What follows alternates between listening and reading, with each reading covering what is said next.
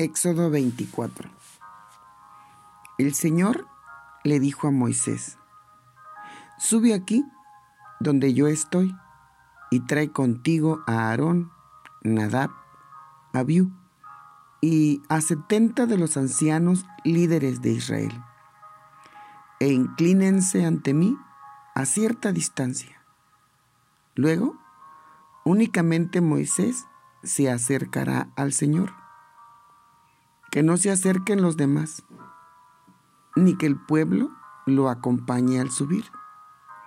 Entonces Moisés vino y le contó al pueblo lo que el Señor le dijo y cuáles eran sus órdenes. Entonces todo el pueblo le dijo, haremos todo lo que el Señor ha ordenado. Moisés escribió todo lo que el Señor había dicho a la mañana siguiente, se levantó temprano y construyó un altar al pie de la montaña. Colocó doce piedras sagradas, una por cada tribu de Israel. Luego envió a unos jóvenes de Israel para que ofrecieran sacrificios, y ellos ofrecieron toros al Señor en señal de paz. Moisés echó la mitad de la sangre en unas vasijas y derramó la otra mitad sobre el altar. Luego tomó el libro donde estaba escrito el pacto y se lo leyó al pueblo. Ellos dijeron, cumpliremos y obedeceremos todo lo que el Señor nos ha ordenado.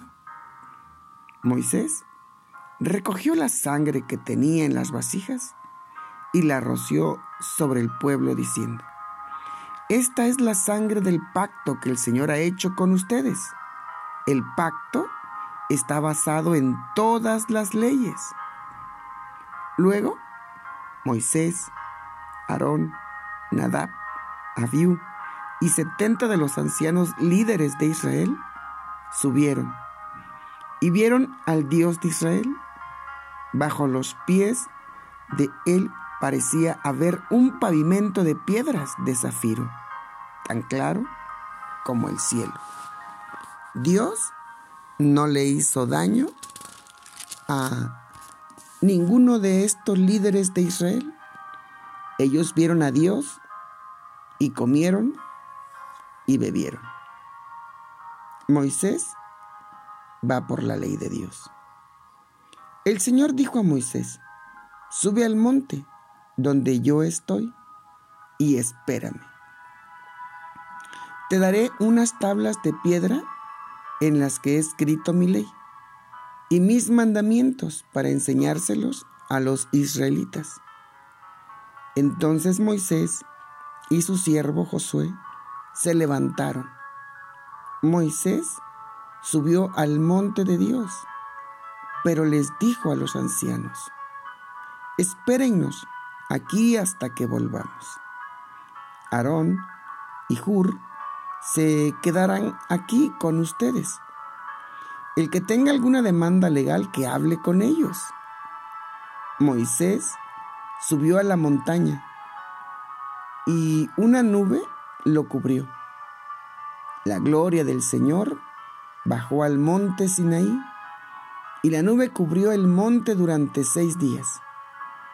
El séptimo día, el Señor llamó a Moisés desde dentro de la nube, a la vista de los israelitas.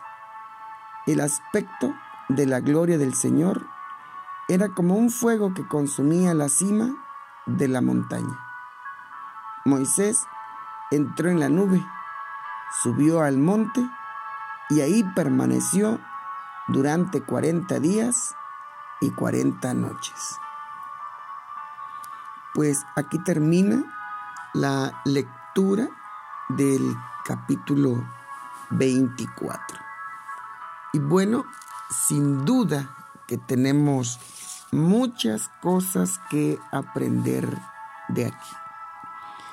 Primero, después de que Moisés en el capítulo 23 ya les había dado algunos mandamientos que Dios le había dado a Moisés para que le diera a conocer al pueblo, ahora Dios se dispone a hacer un pacto con ellos. Sí, un pacto, un trato.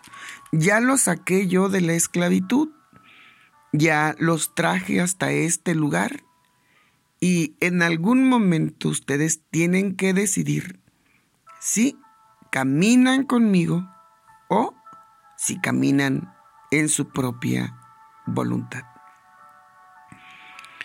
Todo el Antiguo Testamento está ahí para marcarnos la diferencia en la gente que tuvo éxito y la gente que fracasó. ¿Y por qué tuvieron éxito y por qué fracasaron? Esto nos va a traer al Nuevo Testamento para que nosotros podamos ubicarnos en el lugar en el que nosotros queramos vivir, en un lugar de éxito o en ser un fracaso. Así que, bueno, lo primero que vamos a examinar aquí es que Aarón, Nadab, Abiú y 70 ancianos acompañan a Moisés. Llamaremos a este grupo los elegidos. Sí, los elegidos. Primeramente, Moisés es el siervo, el llamado, el cercano a Dios, pero para este encuentro y para esta misión, Dios decidió llamar a estas personas. Estas personas van a tener una experiencia sorprendente, única, maravillosa y podemos afirmar por las características de ella que divina. Después Moisés regresa a decirle al pueblo, esto es lo que me dijo Dios. Vamos a hacer un pacto y estas personas me van a acompañar, van a venir conmigo y yo les voy a traer la información. En el versículo 3, el pueblo declara la siguiente expresión. El pueblo está dispuesto a obedecer las órdenes de Dios. Vamos a obedecer todo lo que Dios nos diga. Nuestro Dios que nos sacó de la esclavitud es grande, es fuerte, es poderoso, invencible. ¿Qué más podemos pedirle a la vida? Tenemos al mejor de los mejores, al más grande de los grandes, al único, sublime, eterno, maravilloso, omnipotente, grande, omnisciente, Dios. Y bueno, ellos dicen, nosotros estamos dispuestos porque no hay otro como este. Moisés se dispone a construir un altar para el sacrificio en el cual se va a ofrecer el sacrificio, valga la redundancia, para poder hacer el pacto. Cuando Moisés está construyendo este altar, ah, hace el sacrificio y de la sangre de este sacrificio, Moisés rocea al pueblo, que viene a ser algo histórico en el sentido de que ah, Dios ah, había hecho un sacrificio para restablecer su relación con Adán y Abel y Caín hacían ofrendas, la ofrenda de Abel eran sacrificios y sin derramamiento de sangre pues no hay perdón de pecados. Así que aquí está el sacrificio. Nosotros estamos hoy bajo el pacto, ¿verdad? Del sacrificio de Jesús. Y en el capítulo 7, nuevamente, en el versículo 7, perdón, el pueblo nuevamente hace la declaración de obedecer al Señor en todas las indicaciones que Él hace. Versículo 7 dice el texto, cumpliremos y obedeceremos todo lo que el Señor nos ha ordenado.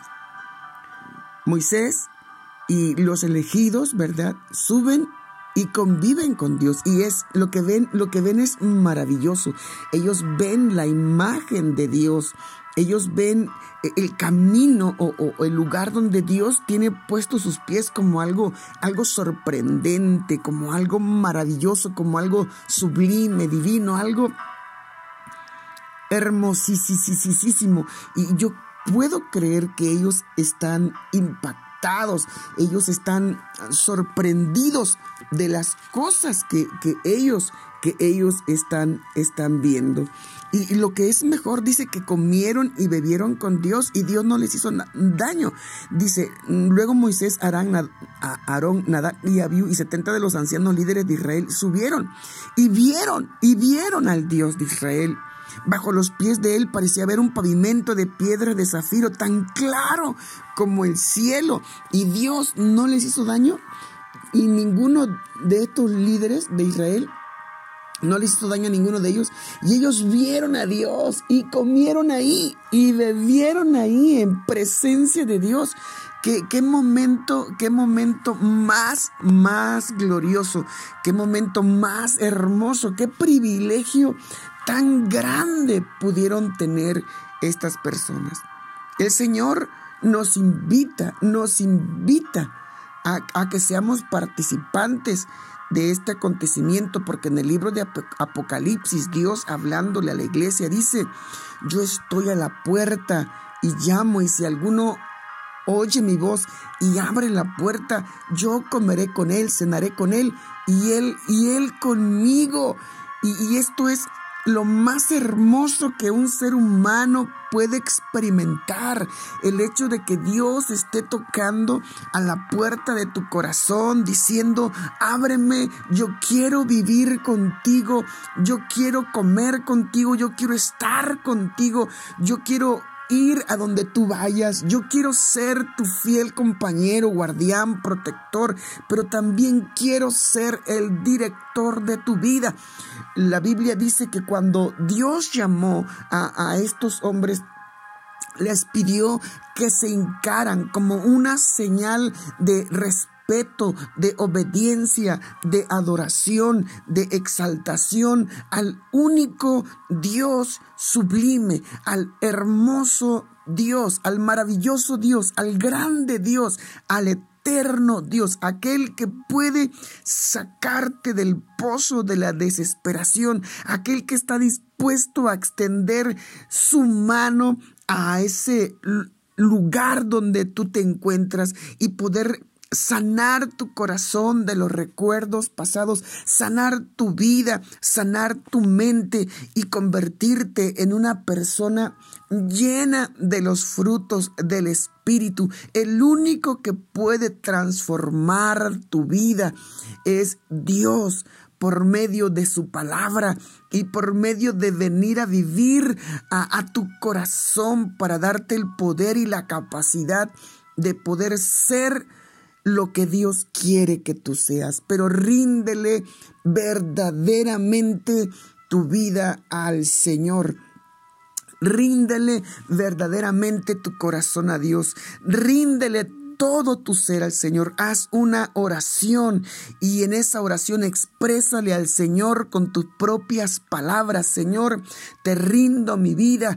Quiero que vivas conmigo, quiero que estés conmigo, quiero que sanes mi mente, mi alma, mi corazón, mi cuerpo, mi ser, mi pensamiento, mi matrimonio, mis relaciones interpersonales, mi empresa, mi negocio, mi trabajo, mis empleados. Señor, ayúdame, ayúdame a ser como tú quieres que yo sea. Cámbiame, transfórmame, moldéame a tu imagen y semejanza, porque tú eres el único que puede hacerlo y yo rindo mi vida a tus pies. Haz esto y hazlo con todo tu corazón y vas a experimentar la misma experiencia que estos hombres tuvieron al mirar a Dios.